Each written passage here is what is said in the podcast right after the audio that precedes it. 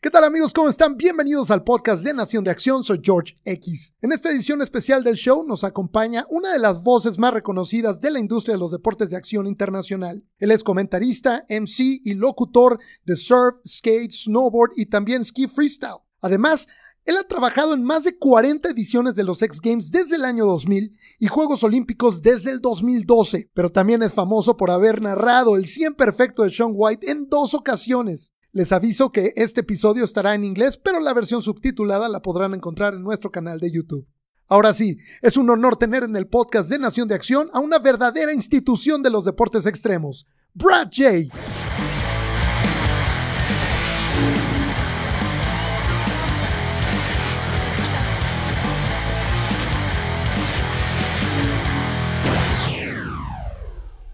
All right, it's on. The legendary Brad J is in the house. Welcome to Nación de Acción, my friend. How you doing? Oh, I'm doing good. I mean, for you know what's going on in our lives right now, I the best I can. I'm keeping busy. I'm surfing a lot. I'm riding my skateboard, snowboarding, riding my mountain bike. So the best of all the worlds right now. I'd like to be working, but yep. you know, I can I can settle for action sports any day of the week. I think it's been a, a great opportunity to reconnect with certain things that we neglected, right? Maybe some plants, maybe writings, maybe I don't know, or maybe just connecting with with nature. You know, being out there in Santa Barbara, you can surf and and I don't know, like reconnect with the sports as well.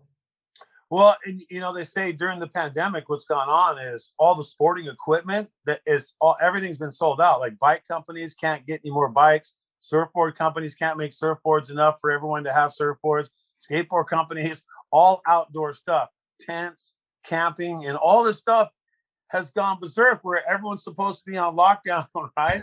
well, all this stuff is selling like crazy. And, you know, I, you know, I've had to wear the mask being in California, in Southern California.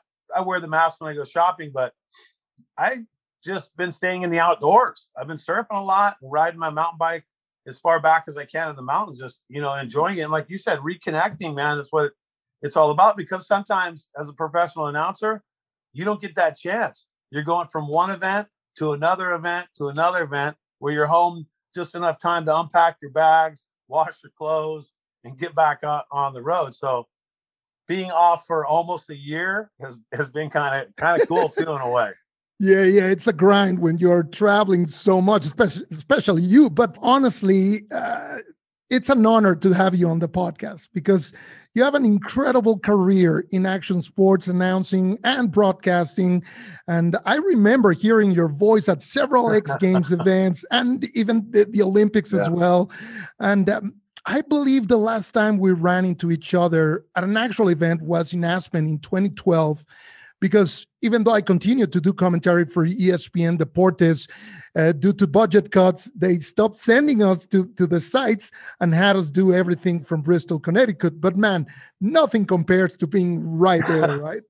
oh my gosh. So you did. So you had to sit there in those studios and hear me in the background at all those X games. Which was a great help. I'm like, okay, oh, this is happening right now because I didn't have access to that. Oh, that's awesome, man.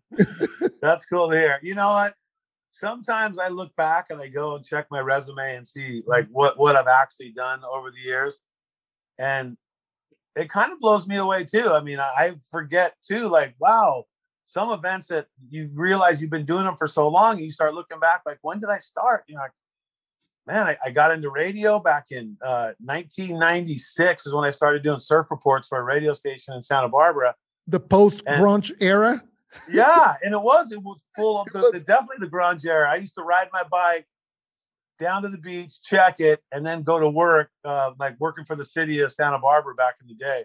And that was my whole break in. And I started doing that, and radio was it. And and I was like, okay, well, I'm an action sports guy. I mean, I do all the sports. I love all the sports. And I now got my feet wet announcing. So it was like it was a the next thing for me was like, well, I should really try, maybe try to break into this action sports thing. You know, I was a one time I was doing a radio event and at a skate ramp and dudes were skating and I'm a skateboarder. So I, I was commentating and it was kind of natural for me to be a radio guy and then do that. And so when they fired me in 1999 from, from the, radio, radio, station, the radio station, I was fired. I didn't even have a job, but I went out and pursued ESPN. I went out and pursued X Games.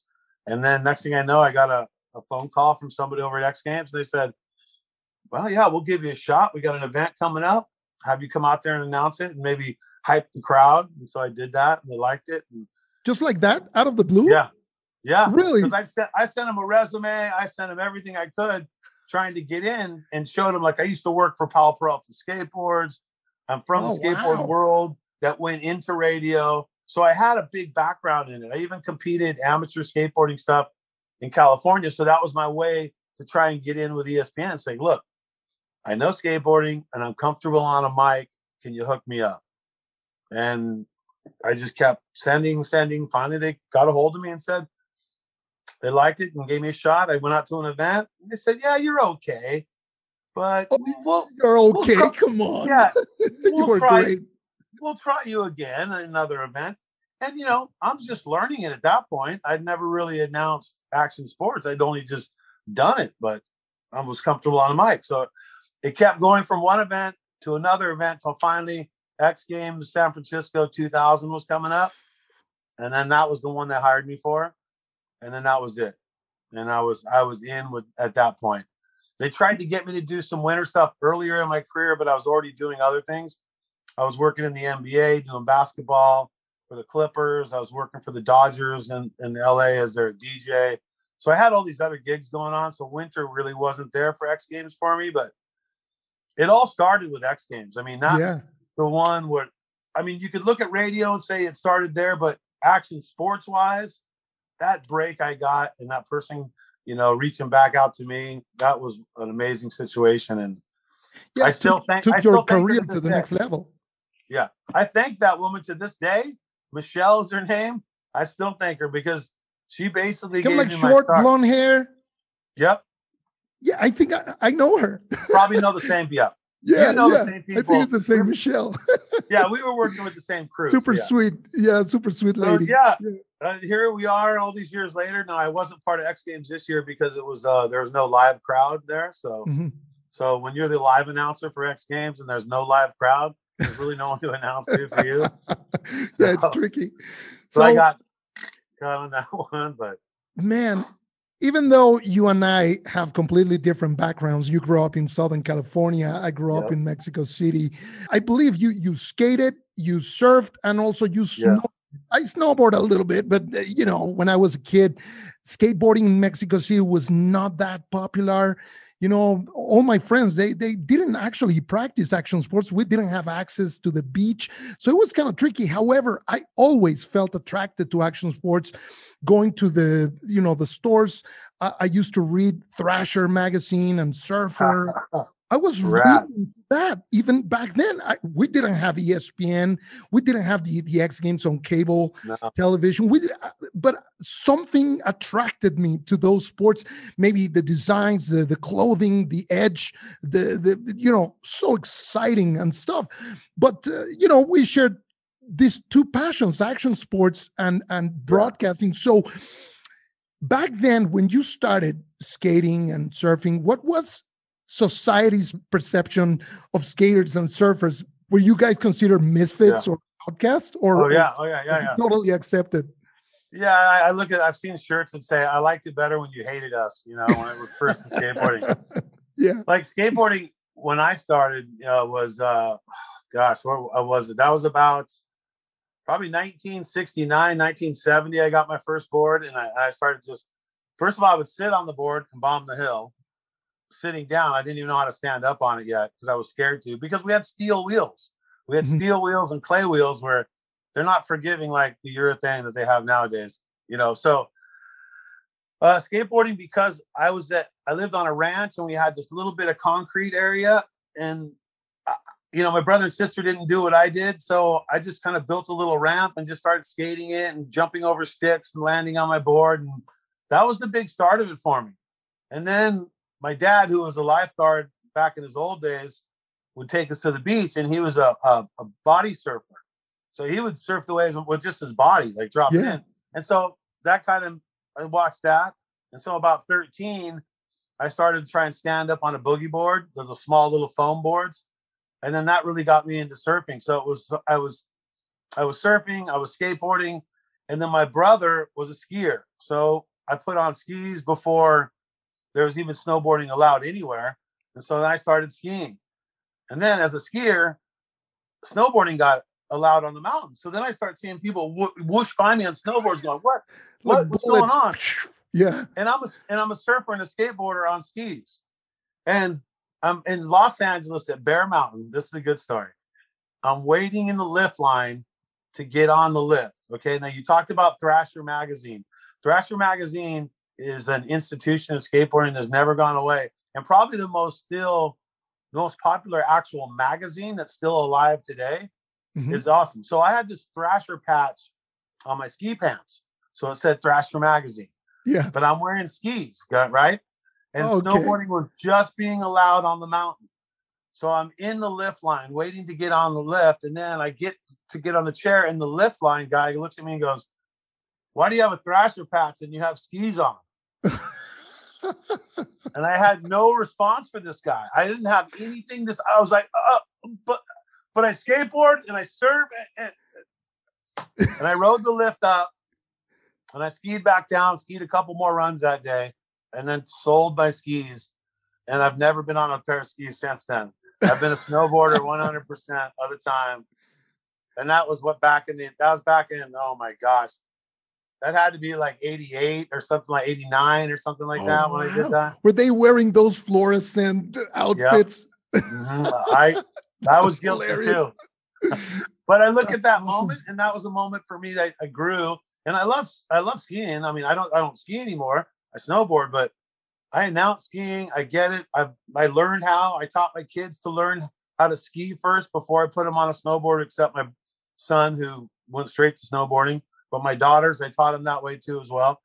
So like, I'm not hating on any of them, but it was like, as a person who standed who stands sideways at surfing and skateboarding, it was natural for me to then stand sideways again on a snowboard.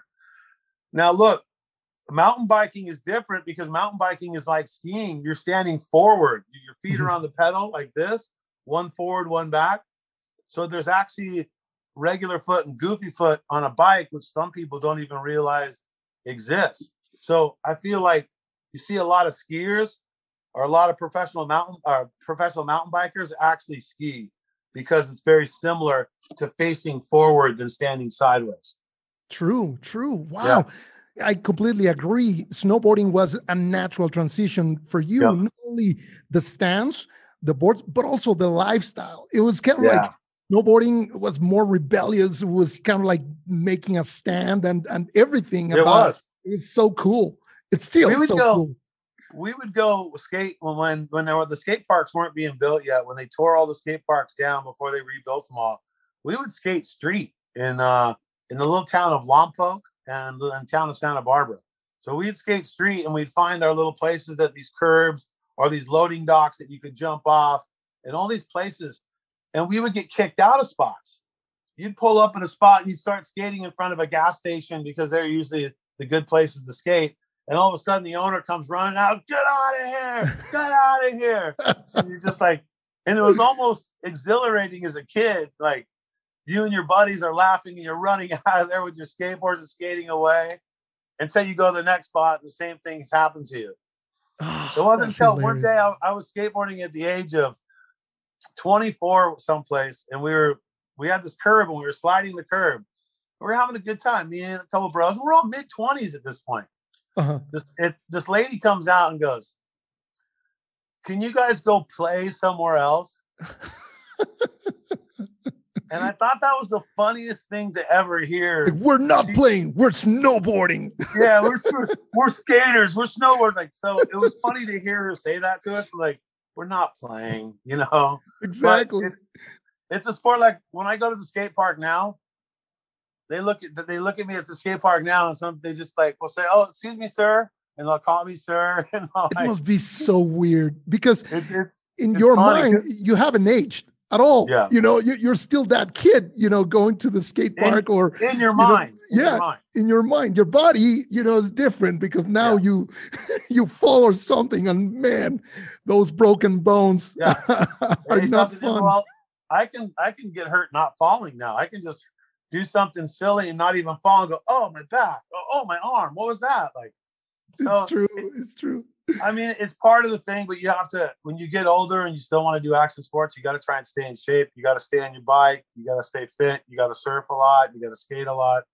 You got to do. You have to do the sports to be able to continue to do the sports. Yeah. I've noticed as I got older, it's not just automatic. You know, when you're 35 or you know 30 years old or whatever, you can just go out there and and you can go party for three days straight. And you can go surf all day long. But when you get older, you start losing that. So you got to stay keep your edge and you know try stretch and do things like that and you know i've had a torn achilles broken collarbones broken eardrum surfing broken hand skateboarding so i've done you know i've hurt myself in pretty much all the sports but yeah it's it's being resilient and being smart when you get older and not like now i don't try to learn to any new tricks skateboarding or snowboarding I just do the ones I know how to do and I'm comfortable with. Just maintain them.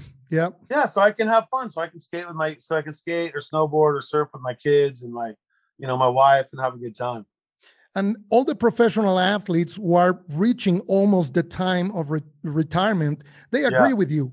You have, even though you're not going to uh, you know practice at the same level you need to stay involved you need to stay on the bike you need to stay on the surfboard whatever if yeah. that's your your wish you know if you want to stay somehow connected to to the sports world but it, it keeps you alive i, I believe oh it, it, does you know and it's just it's something i've done forever and, and I, I go back to a day when i was uh, 18 years old and my dad had told me one day that why do you still skateboard? You're 18 years old.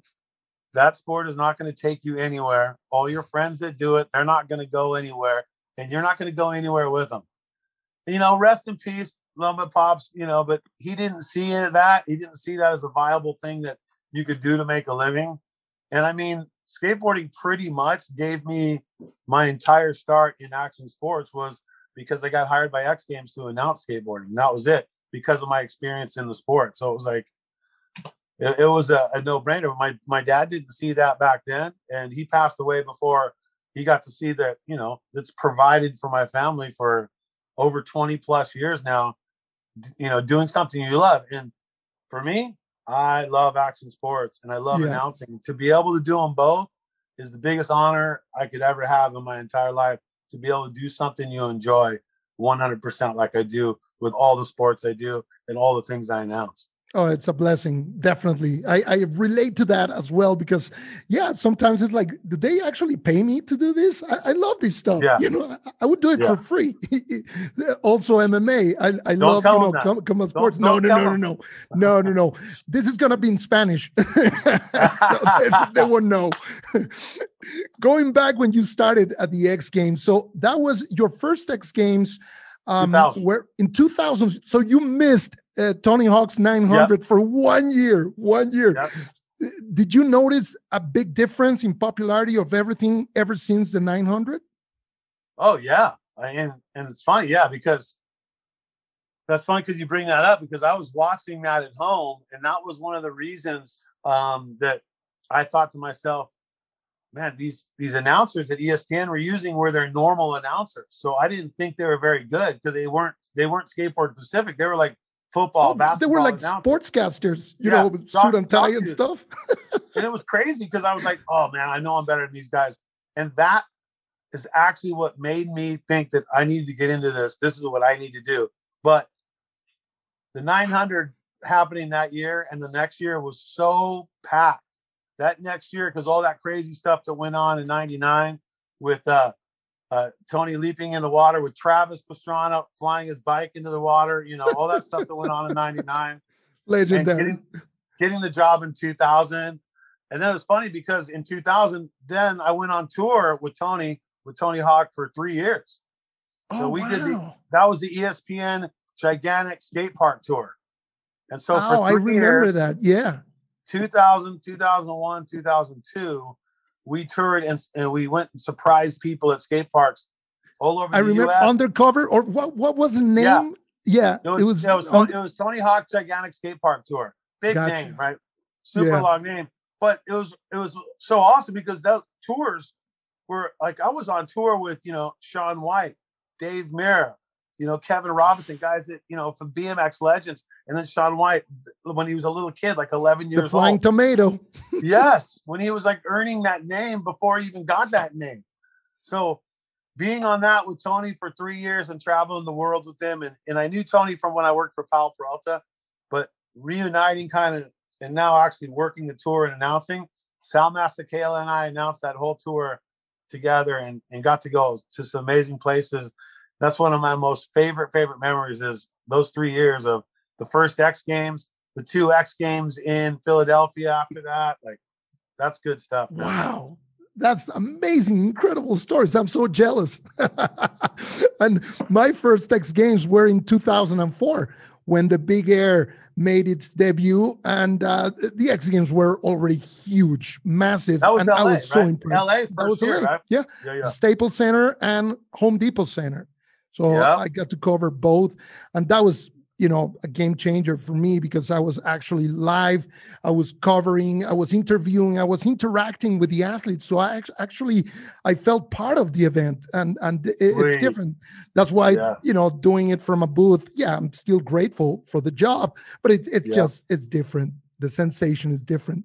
It, it is. It is. And that was the year uh, you talk about 2004 when the, the, the mega ramp, the big air Yep. skateboard ramp was outside. Outside. That's before all that stuff got built, like the JW Marriott, the ESPN Zone, the Nokia Oh yeah, that None was before. Yeah, you're right. Yeah, that was all parking lot because the great thing about when they came to LA at Staples Center is I was already working at Staples Center as the Clippers on-court announcer for the for the LA Clippers. So Oh, for okay. me, I knew every person who worked in that stadium. And so I got to announce in that stadium for X Games and I did it for the Clippers. So it was like those few years we were in LA were a lot of fun because I did both both jobs. Yeah, it was so familiar uh, to you Yeah. that you know you felt at, at home. it's great. Oh my gosh, it was so awesome. So, how many X Games have you covered? I mean, it's hard to it's hard to say because I you start counting. You got to start counting international ones too because I've done a lot Oh, over yeah. there in in China as well in Shanghai when it was uh Asian X Games. I did those, but Oh, you So did I- those. My goodness. I so gotta you've think- traveled everywhere. oh my gosh, yeah. Uh, I got to think possibly. I think probably over forty uh, international and national X Games I've done over the time. I've done what been part of six Olympics, over forty some odd, you know, uh, X Games, winter and summer combined, international, national. Uh, U.S. snowboard team worked for them. U.S. free ski team. I've worked for them for years. a bunch of years and as a Clippers announcer, Dodgers for the DJ. Like it's been a, it's been a great one too. It's Yeah, been a the lot of most. And I- impressive resume in action sports broadcasting. oh, thank you, man. I really, I really, I definitely appreciate that. Amigos, espero que estén disfrutando de este podcast. Hago una pausa rápido para recordarles que se inscriban a nuestro canal de YouTube, le den un like a este video y lo compartan para seguir creciendo este proyecto de deportes de acción. Ahora, si nos están escuchando en alguna plataforma como Spotify, Apple Podcast, Google y iHeartRadio, inscríbanse también para que reciban automáticamente los podcasts nuevos. No se diga más, volvamos a la entrevista. Give me your top three moments at X Games. I know it's very difficult, but just three moments. Oh, boy, that's a tough one. Okay, I know, would I know. Say, I would say probably my. Let me give you two, and then I'll figure out what the honorable mention is. Uh. Travis Pastrana's double backflip at Staples Center, definitely That's one of my too. all-time favorites. Announcing that honor. Uh, Shaun White's perfect 100 uh, at Aspen, definitely, definitely one of my biggest ones as far as the winner goes. Uh, gosh, would have been probably. Uh, Oh man, that's a tough one, man, to throw a third one in there because I start looking at Big Air, I start looking at BMX, I start looking at all the different things that Yeah, you BMX see. Park or BMX Vert Ramp, you know, like so Yeah, many, maybe so go, many. maybe go back to some of the, the early X Games, the first backflip too, like like when Carey Hart and Oh, and Carey Hart, that- yeah. yeah, when those guys were going battling at it, that's probably one of them. But but definitely Shaun White's perfect going on is probably it. Probably Yeah, I would top, say top one. Mine, yeah, Travis Pastrana double backflip because I was there and I was able Yeah. to interview him right after. Um, Shaun White's first gold medal in skateboarding at the vert ramp. That was really Oh. cool. Summer. And Wow, uh, I was yeah. doing that one. I was yeah, I know. Yeah, I remember Yeah. your voice, but I was covering it uh, Yeah. for for Deportes. And the third one, I think, either Jamie Bestwick's when he broke the the six speed. I think the Yeah. or, or his seventh uh, title That was a at the one. That was insane. That was insane. I mean, it's just incredible. I mean, Oh, you know what? in- Hey, Yeah. I got uh the one of the low lights, Jake Brown's crash on the. Oh, well, yeah. That's Center, on yeah. the somber note, you know, Yeah. but it, it was also a successful story because he, you know, ended up walking out. But it was, I was so freaked out. I was Yeah, so no, freaked I was out. too. I we uh, I threw my headphones down right there. I was threw them down and said, "I'm done with this. This is crazy." And then I sat there for a second and put them back on. Said, "Okay, calm down." yeah. And then he walked away. And I know Jake pretty good because I did a bunch of Nitro Circus tours with him for about you know forty some odd stops. And Jake's a good dude, and we still talk about that day when those shoes blew off when he hit the ground. man. Well, it was a big day. and uh, you know, given the, the the fall, he only had like two or, or or three injuries. I mean, that was honestly, honestly, I thought that was the first death in X Games history. Honestly, I thought because I was also there. I was Yeah. very close to the ramp, and the the, the way he fell, it was so uh, shocking. But then, man, what an inspiring story. You know, getting back up. And I remember Salema interviewing him after, you know, the day after he was already, you know, in crutches and stuff, but he was fine. He was fine. No, he came, he came back out at uh, the next day at Home Depot Center and got up on top of the dirt jump and like waved to the crowd and addressed and they gave him the mic and that was a that was What a huge, man. Yeah. Yeah. Another fun fact, my friend. We both covered the 2002 Winter Olympics in Salt Lake City. And I believe, were those your first Olympic Games? Yeah. Yeah, but my job was different. I wasn't an announcer. I was Oh, hired really? to be I was the lead music director for the 2002 Olympic Games. So my job out there in Salt Lake was to create the music library and then disperse that music library out to all my DJs. So my wife and I and another uh, worker that worked with me on it, we all three worked together, created this most insane 88 seat back when CDs were good, 88 CDs, all different types of music, all edited, all perfect for stadium play. And we created a library. And they say it's probably one of the best libraries that was ever created for a music library for the Olympics. And that started it all off because we duplicated, we had the best sound systems, the DJs had the best equipment out there. It was really top notch. Salt Lake Olympics were the biggest ones. And as a manager out there, I got to go to all the venues. So I went and saw everything. I saw Oh, the cool. USA sweep and snowboarding. The short saw track speed skating, remember Apolo Yeah. Ohno? yeah. Uh, I became a fan of that guy because I was doing a, I was DJing a few short track events in 2000 before the Olympics, and then Yeah. I met Apolo uh, Apolo, and I was like, just watching that kid, he's so good. Yeah, Yeah, So that's- something else. different job, but you know what? That was the big start for me right there. Do you think Salt Lake City was a before and, and after for snowboarding, or do you think that was the X Games role? Well, no, I feel like the, the Olympics needed snowboarding. I mean, I feel like the Olympics needed snowboarding more than snowboarding needed the Olympics to a point. But the Olympics wanted to get younger, and they saw what X Games was doing with all the action sports. And X Games, you know, had been hold, you know, holding the torch for action sports from the beginning. You know, from like '95, you know, or something like that when it all started. And so I think that the Olympics went, hey, look, let's take a page from this. And look, Nagano, you know, they had it in Nagano in 98. Mhm. That was when snowboarding first made the appearance. And from then on in, it's been one of the most highly rated competitions on all of the winter programs for the Olympics. You look at the ratings for snowboarding, for snowboarding halfpipe has been through the roof through all the events. And that's why why do you think they added slope style? Why do you think they added, you know, big air too as well? It's goes hand in hand. And that's why skateboard that's why skateboarding got put in for Tokyo. That's why surfing got put in for Tokyo. You know, even the BMX in, BMX racing was in, but BMX freestyle wasn't. So Mhm. so it's a it's a big difference. And you know, good for the Olympics. You got to give the Olympics credit for realizing this and jumping on it and And and for the people who say, does it ruin it? No, I've been a fan of the Olympics since I was a little kid. So I've always liked what the Olympics was all about. And that was back when watching skiing. But the competition factor and doing some of the biggest things in the world, like being part of the Olympics, has been a pretty amazing thing. No doubt, no doubt. So our industry is uh, is amazing, but it also has its ups and downs.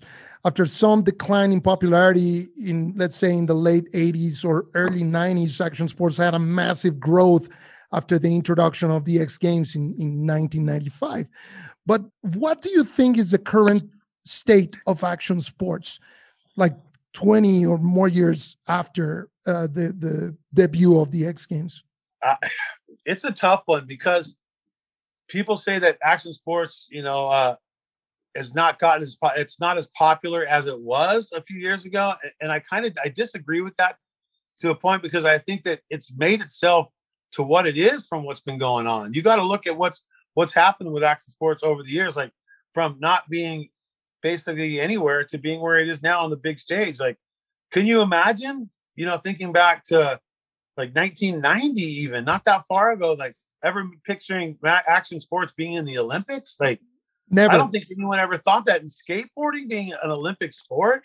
Ever. I mean you got to give credit for the surfing side of things because duke kanaloka from hawaii the duke was an olympic medalist in swimming and he, he was the godfather of modern day surfing. And if it, wasn't for the and duke was the guy who wanted to see surfing make it in the olympics and he made a ploy back then a long time ago in the 20s that he said surfing needs to be in the Olympics. And look how long it's taken, but surfing has made the Olympics too as well. And I can't wait to be out there in Tokyo being part of it. Yeah, no, no me too. I, am gonna try to go at least to cover it for Nación de Acción, man. Yeah. But, but it's, it's too tight. So I read an article on Forbes magazine about ESPN looking to to sell the X Games. Yeah. Do you think the event should be owned by by athletes, kind of like following the trend of other events like the Nitro Games or Air + Style and even yeah. SLS? Oh, that's a tough one, man. Because there, I don't. What was the number? Did I see? Was it fifty million dollars or something like that? They were look. They were looking to get for. X I think Games? so. Yeah. I mean, when you think about it, that's a tough one to think about because you think about okay, fifty million dollars you could create how much could you create with 50 million dollars without even putting x games is the name on it i mean yeah x games is a proven it's a proven you know entity brand. and it's yeah. yeah. it's a brand it's a brand that, like no other but if you had 50 million dollars is that where you would invest it would you go and say look i'll buy the rights to x games so you're buying x games but that's not putting x games on that's not paying to put it on that's just basically buying the name so i don't think who's going to come out and have $50 million to not only buy X Games, but then also put on X Games for the cost of what it is cost to put on X Games. And putting on X Games is not cheap. It mm-hmm. costs a whole bunch of money in the millions just even set up venues before a, a spectator even walks in. So it's a it's a tough call to see that them be able to sell that for 50 million. I just want to see X Games go on. So whatever it whatever can happen to make X Games continue, I think it needs to because yeah, it's because so important. Yeah, it's a it's monster so that needs the, the the backing, the financial backing, and the infrastructure of of a huge corporation like ESPN, and ESPN is owned by Disney. So, yeah, you're talking about a massive company to support the longevity of the X Games, I believe. Yeah, yeah, and there's no certainty. There's been no there's been no dates announced after what we just had, so there's no dates for summer right now because the the, the last year of the contract, summertime was Minneapolis, and we all know what happened in Minneapolis. That's pretty much the beginning of that, and so the X Games did not happen in Minneapolis, so that was the end of the contract. So X Games was already looking for the next place to host it before the pandemic even broke out. Mm-hmm. And, and those and those from what I what I heard and what I'm whether I'm right or not, I heard Chicago and New Orleans were uh, two cities that were that were vying to get X yeah. Games, but are they still vying to get X Games? Is I don't know what's going on with it, and I haven't heard any more information on a planned summer stop or even you know for next winter. You know, so do you think they should go back to Southern California, or do you think it's it's burned out that that market? Boy, that's a tough one because I mean, we all look at Southern California as the birthplace of action sports. So I think that that's, I still think it's the best place to go. But there, I mean, you can look, they were there for 10 years, 10 years when their whole plan at the beginning was to go to a place for two years and go to another place for two years. Mm-hmm. But it was so successful in LA that LA wanted to keep him there and they kept him there for 10 years. And, you know, after 10 years, it was time to move on to go to a new, new place. So mm-hmm. I'd like to see it go, could go back to LA, but I think, does anyone want to tackle that right now? People are kind of more nervous about even putting on an event right now. So yeah, yeah, no, right, right now it's too soon yeah. to think of of that that kind of like down the line uh plans. Yeah. Uh, but I hope I hope it continues, man. I hope there's a winner in the Summer X Games from here on out. I mean, from years to come, my kids grew up with X Games. You know, it's been something that's been so impactful in my life that I'd always like to see it continue and be part of it in any sort of way. Yeah, for me too. So uh, we we can't talk about the X Games and Winter Olympics without mentioning the name Shaun White, of course, uh, who be, he became a global superstar, and you've been a witness of his entire career. What do you think is Shaun White's contribution for for the industry?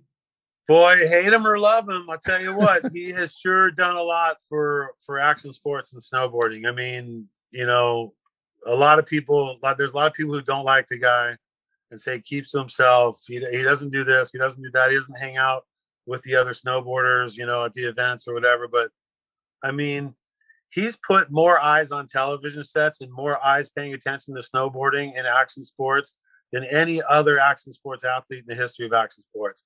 I mean, even I more than see, Tony Hawk. I believe so. One hundred percent more mainstream, more mainstream. I mean, Tony Hawk's is a legend. No, Tony Hawk's a legend no matter what, but definitely Shaun White is a household name where, you know, Tony Hawk's pretty close to that, but I think Shaun edges him out pretty hard when mm-hmm. it comes to the Olympic medals and and what have you, you know, the way Shaun is right now. So and he's believe me, he's coming back. He's he's looking at Beijing and he's eyeing Beijing because look, so Beijing, competitive. Beijing's only 11 months away. So you look at that. So you got a Winter Olympics coming up in 11 months, but you have a Summer Olympics in Tokyo coming up here in July and August. So you're going to have two Olympics. You know, in in the next year, we're going to hold two Olympics. So, and I know Shaun, and I know he's been snowboarding, and he was going. to Everyone said he's going to compete next games. He was on the list. Then he said he got hurt. I think that he just does that, man. I feel like he just toys with people. Like yeah. Everybody's all Shaun's in, Shaun's in. We got to compete against Shaun. What Shaun's in? What are we gonna do? What are we gonna do? And then last second, oh, I'm injured. I'm pulling out. so it's, it's not like he can't do the tricks. It's like if Shaun White goes out and does the same run that he did that he won in Pyeongchang with, I mean, he's I feel like that run's still guaranteed a medal. Is it first? I don't know. Maybe not. Maybe not if somebody's putting three 1440s in their run. You know, if somebody's putting three 1440s in their run and two 1260s, that's definitely, you know, if you want to make it a no brainer, there's your gold medal right there. Totally. But, Speaking of, of of winning runs, there's a very famous video. I think uh, we mentioned it earlier in the podcast where you're calling Shaun White's historic perfect 100. It comes down to this: if he can beat a 94-5, he'll take third. A 96.25, he'll take number two. What does Shaun White come away with on this one? It comes down to this. The final score, the fi- a perfect 100! Are you kidding me? A perfect 100! A perfect 100! Oh my goodness! I've never seen anything like it. Was that in, in 2018? Well, it depends which one you're talking about because I've had the pleasure of announcing Shaun on two perfect 100s. Two, yeah. one was one was X Games, and I think that's 2012. But oh, I, 12. I okay. It's 2012 or 2014. I can't remember. Uh, but the other one was Snowmass, uh, Aspen Snowmass, and that was uh, the U.S. Grand Prix, and that was 2018, right before Pyeongchang. That was pretty much sealed the deal. He got the perfect 100 on that one. And the thing is, everybody complained about his perfect 100 at X Games because they say he dragged his hand. Touch, yeah, yeah, yeah. So he did okay, but still on that day, nobody had that run in their bag. No one could do that run. So on that day, even though he dragged his hand, I still think it's a perfect 100. Okay, if not, what's a 99.99? But you know, who, who cares? He still won. But that perfect 100, everybody goes, he dragged his hand. That can't be perfect. Well, in Aspen Snowmass, he came out, got a perfect 100. There was no drag to the hand, and that sealed the deal for him in Aspen Snowmass. So it's like he's proved it. He's backed it up. He means a lot to snowboarding. He's going to go for Beijing. Hopefully, he stays healthy enough to compete and make the team and compete again for the U.S. Because if you're in the U.S. and you're a fan, you want U.S. to win gold medals. Why wouldn't you want Shaun White competing in half pipe? I mean, you're almost guaranteed he's going to get some sort of medal because he's that good. Yeah, exactly. What, what, did he throw, or was he the only athlete throwing the double McTwist? The double McTwist. Okay, so the double Mickey twelve they call it. So no, the, the that's a McTwist McTwist twelve sixty. Yeah. So gotcha. No, people can do it, but I think he was the only one. I'd have to go back and look. I think he might have been the only one at that point to do it. But the thing is, it's like it's the switchback tricks. The hardest way to spin on snowboarding is switch backside. And that you talk to any judge, you talk to any pro snowboarder, switch backside. And Scotty James has that switch backside 12, hmm. but I haven't seen, I don't know who's trying to switch back 14, but if you had a switch backside 14 in your run, two 12 sixes and another 14 in your run, that's probably a gold medal or silver. But like I said before, if you have five hits in that pipe and you're able to put uh, two or three 14 40s and two or three 12 60s, whatever the combo is, then that's a gold medal too. So mm-hmm. that's that's where it is. It's just you just count the rotations nowadays and say this is what it needs. What's what you need to win. No, it's becoming so impressive. The Japanese riders, and, and speaking of that international yeah. expansion, for many years, the US was a driving force in action sports, period, in skateboarding, surfing. But then came the Australians and the yeah. Canadians. But now we see a boom of countries like Japan and China in snowboarding and skateboarding, the Brazilian storm in surf in surfing and, and, and skate also. And in Latin America, we, we see very good BMX riders, we see very oh, good oh, yeah. skaters. Do you think the time of a one single country dominating these sports is is, is gone, is over? Yeah, yep, 100%. Yeah. Because like you just said, everyone else is catching up now.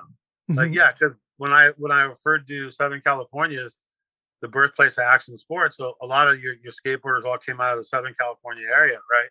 So it's the, they closed the gap. First of all, the Chinese have closed the gap big time when it comes to sports because their athletes are very driven. You know, they're very, very hard workers, 100%.